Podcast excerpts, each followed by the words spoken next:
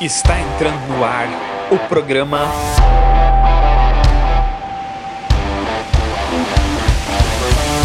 Resenha Muay Thai. Resenha Muay Thai.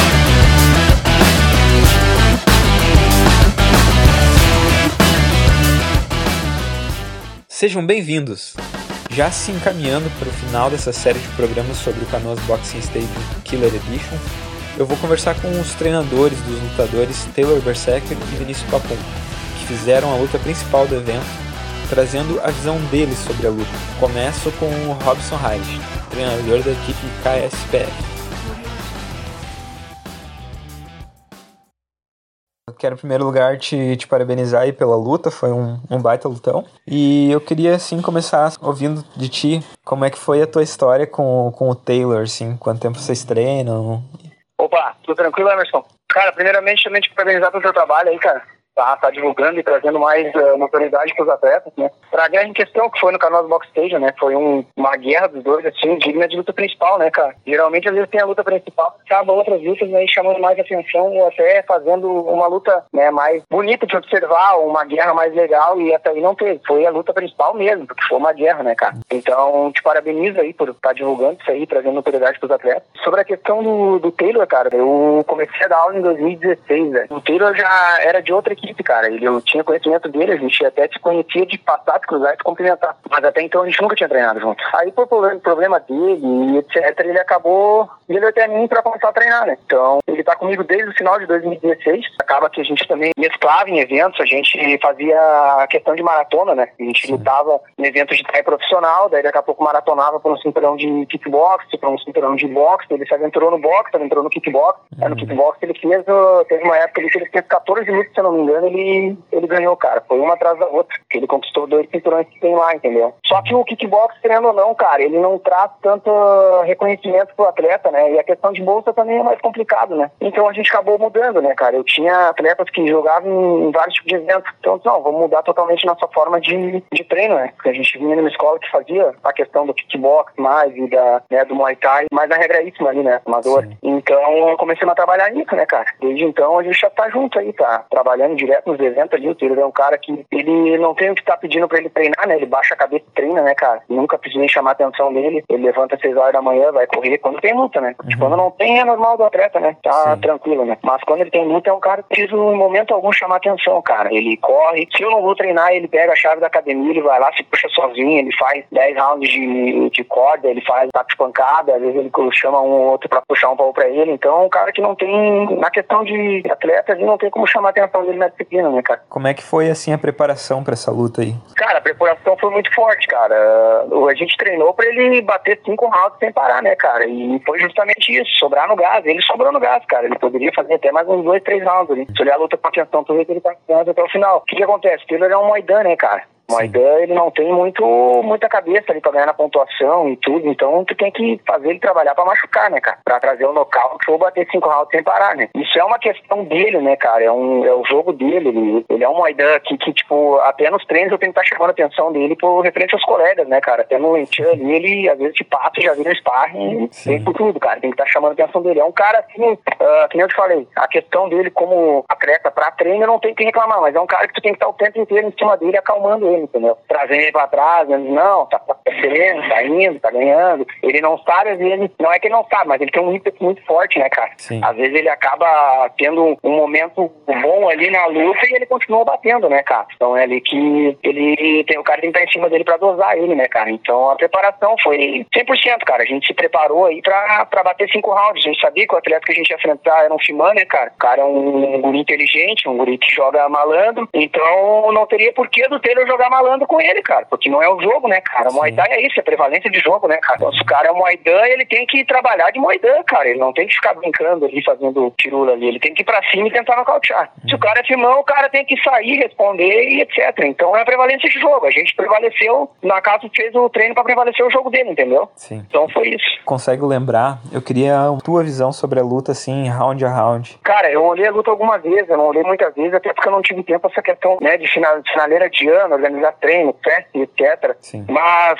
uh, vamos aos rounds? Isso. Tá, cara, o primeiro round, o que, que eu achei, velho? O primeiro round eu achei que não teve nada de notoriedade ali, em golpe conectado forte, nem nada. Teve um, né, um lá e cá, mas nada que alguém deixasse assim. Até teve um chip no rosto que o, que o Papum acertou no telho e o telho acabou dando uma queda nele, assim, que ergueu pra cima. Então ficou ali, né, cara? 10, 10, sei lá. Não teve nada. Lembrando que, como eu falei, como o Raoni fala ali no, nos vídeos dele, é a mesma coisa que eu falo. Lembrando que é minha opinião, né? É verdade Sim, absoluta, sim. né, cara? Claro, claro. Então, é minha opinião. Verdade, absoluta é uma coisa, né? Minha opinião é outra. Eu acho que ficaria ali um 10-10, cara. Não, não, não dou pra nenhum lado ali, porque foi um round bem acirrado mesmo, assim. Não, não teve... Os guris já partiram pra quebração já no primeiro Sim, round, né? Mas, querendo ou não, era lá e cá, né, cara? Foi É. um round bem bonito de pegar, bem bonito, bem pegado, mas não teve... No calor do momento lá, eu achei que o round tinha sido nosso, entendeu? Mas agora, avaliando novamente ali, que nem eu olhei a luta, eu não, não digo que foi nosso. Era um 10-10 ali. Cara, o segundo, eu acho que o Papum controlou um pouco mais a distância, né? Mas também não teria como dar, assim, um 10-9 pra ele, porque também não teve nada de notoriedade ali, cara. Teve nada que, bah, realmente, ele, o cara passou o carro. Ele controlou um pouco mais a distância. Eu olhei a luta com alguns alunos meus lá também, que já tem um curso que estão de casa, Camancani, Uhum. até próprio Ademir Mori. E a gente também constatou isso novamente, entendeu? Tipo, ah, cara, né? segundo round também não, se fosse tomar uma vantagem ali, daria uma vantagem pro Papum, né? Sim. Pela questão dele dominar ali a, a distância, né? O Taylor perdeu um pouco a distância no segundo round. Ele tava, na verdade, a ideia do Taylor, eu vou te falar agora, era nocautear no segundo round, entendeu? Enquanto ele tinha gás ainda e aquela hora ali, a meta dele era isso, era a gente- a nossa meta, né? Era fazer o primeiro round ali, tranquilinho, sabai, e depois ir pra nocautear, enquanto tinha gás e tudo, né? Sobrou no gás depois, né? Mas eh, até então a gente nunca, né, deixa pra depois, a gente tenta terminar no começo aí, né? Terceiro round eu daria pro cara. Terceiro round ele, né, foi bem, ele dominou bastante a distância, não dominou a distância, né, cara, mas ele foi mais violento, ele bateu bastante e, e acabou que ele, ele tava andando muito pra cima, mas o Papu não tava dando tanta resposta como nos demais rounds. O Shimon é isso, né, cara? O Shimon tem que sair e responder, né, cara? Sim. Tá andando pra trás, a resposta tem que ser a altura. E ele não tava respondendo. Se tu olhar o round com atenção, ele tem vezes que ele não responde, ele acaba saindo, né? Então, o terceiro, terceiro é do Taylor, cara. 10 9 ali, tranquilo ali, tá? E aí o problema, cara, que pra mim foi a decisão total da luta foi a questão do, do cotovelo, né, meu? No quarto round, né, cara? Então, um cotovelo de encontro, né? A gente sabe que a gente ia lutar com uma equipe inteligente que trabalha na, na questão, né, do, do contragolpe. O, o Papum é um guri que é né, cara? Então, aquele cotovelo ali que deu o flash down ali que passou a 10-8 ali, né, cara? Então, pra mim foi aquilo ali que foi, foi decisivo né, na estratégia deles e na, na questão da, do resultado da luta, né? Na questão do quinto round, cara, eu daria pro Taylor novamente, cara. Porque se tu olhar a luta totalmente, cara, não teve nada de discrepância, assim, de questão de, ah, o, o Papum não respondeu nada, né? Ele só saiu pra trás. Quem até viu o podcast que tu fez com o Jonas ali, mas não tem embasamento nenhum pro quinto round dar pro Papum, entendeu? Nem sorteando, tem vezes, ah, não, quinto foi do Papum, não, tu olha, ele anda pra trás o tempo inteiro, o Taylor chama ele duas vezes pra lutar, quero te falar a questão de, ah, meio polêmica ali que chamou ali, não é questão de polêmica, Dan tem que fazer isso, né, cara? Então, o, o ele tem que chamar pra briga, cara, se o Moidan estiver andando pra trás e o Filman andando pra trás, o que que vai dar? Vai dar dois correndo, né? Então, o Moidan, ele, ele tem que ir pra cima, ele tem que chamar pra briga, e foi o que eu falei pro Taylor o tempo inteiro, cara, chama ele pra briga, velho, tu quer, entendeu? Tu quer se quebrar ali, tu tem que estar em cima dele, tem que trabalhar e no quinto o Taylor chama ele pra, pra briga, né? E bota ele nas cordas três vezes que ele fica meio que acuado, não consegue nem sair. Então eu daria pro, pro Taylor, cara. Tranquilo quinto round. Porque o, Fiman, não, pra ele ganhar o round, ele vai ter que responder, cara. Tá andando pra trás, ele responde bem, ele controla a distância, né? Ele controla a saída. E no quinto round ali, até a gente falou a questão do Taylor ali, eu tava se jogando ali nas cordas ali com ele, ali, na verdade não, não tava grampeando, mas ah, o Papum ele não conseguia virar, cara. E se for olhar o vídeo com atenção ali, tu vê, no quinto round, os corners dele estavam mandando ele pra cima, entendeu? Ele não foi, talvez, porque ele sentiu gás, ou sei lá, mas ah, no quinto round, cara, tu vai ver que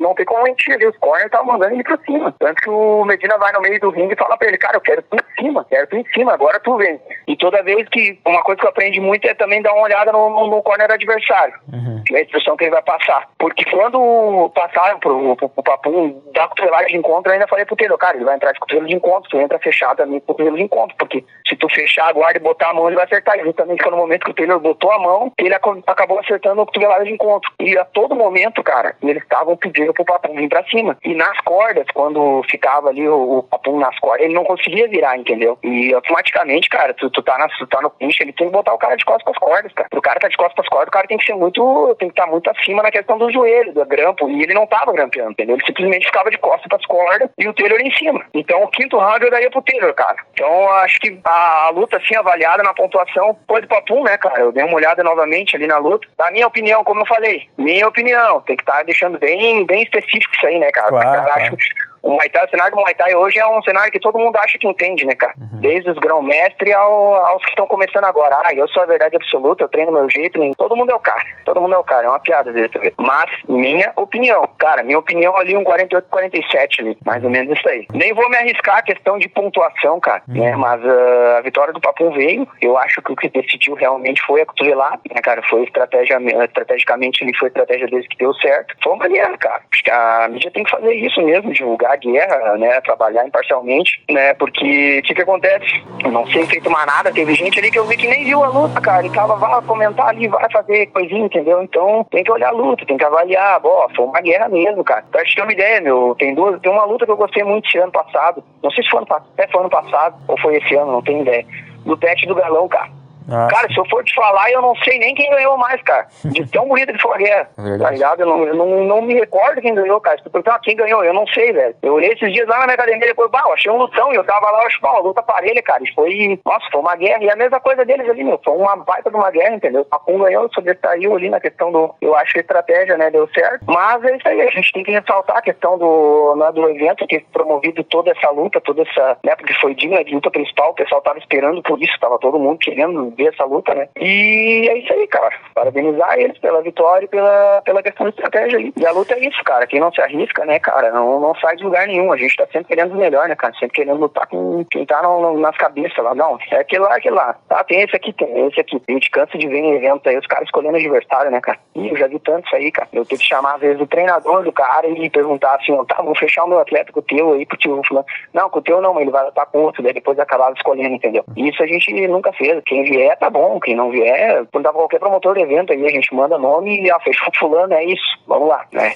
Já indo pro final, eu queria saber agora de, aí qual o próximo passo de vocês aí, quais os próximos objetivos? Cara, uh, na questão de competição eu meio que encerrei esse ano, né, cara? Nem tô conversando sobre isso nem com os atletas nem com, com ninguém, né, cara? Uhum. Eu tinha, agora, né, a gente lutou entre três no Canoas, eu tenho mais seis na preparação, tá? Mas já meio que cortei eles agora no final, porque não vou me envolver com isso. A gente nem ia lutar o Canoas, cara. No fim, eu tenho começando a me saco, queria luta, e daí uns outros dois também queriam lutar, eu, tá, vamos lá. Aí a gente fez uma preparação boa, mas não teve aquele tempo ideal, né, cara? E ao mesmo tempo agora, a mesma coisa agora. Não tem como eu te dizer assim, ah, tal ano que vem a gente vai voltar em tal evento, porque eu nem sei, né, cara? Eu vou, vou pensar nisso a partir do ano que vem. A gente fez a festa de encerramento agora, a gente encerrou os treinos, quarta-feira a gente encerra os treinos, né, dia 23, e a gente vai voltar provavelmente só no dia 11. Aí ali, né, cara, é novas, né, novos momentos ali pro cara pensar no que, que vai fazer. Uma coisa que eu te adianto é que o Taylor tá dando aula já, né, cara? Então ele vai, agora ele vai mesclar muito nessa questão de, de dar aula e uh, lutar, né, cara? Lutar ele não vai parar, né, cara? Porque o que, o que eu costumo falar pros meus atletas aqui, cara, o luto de uma derrota ele tem que durar um minuto, cara. Ah, Saiu dali,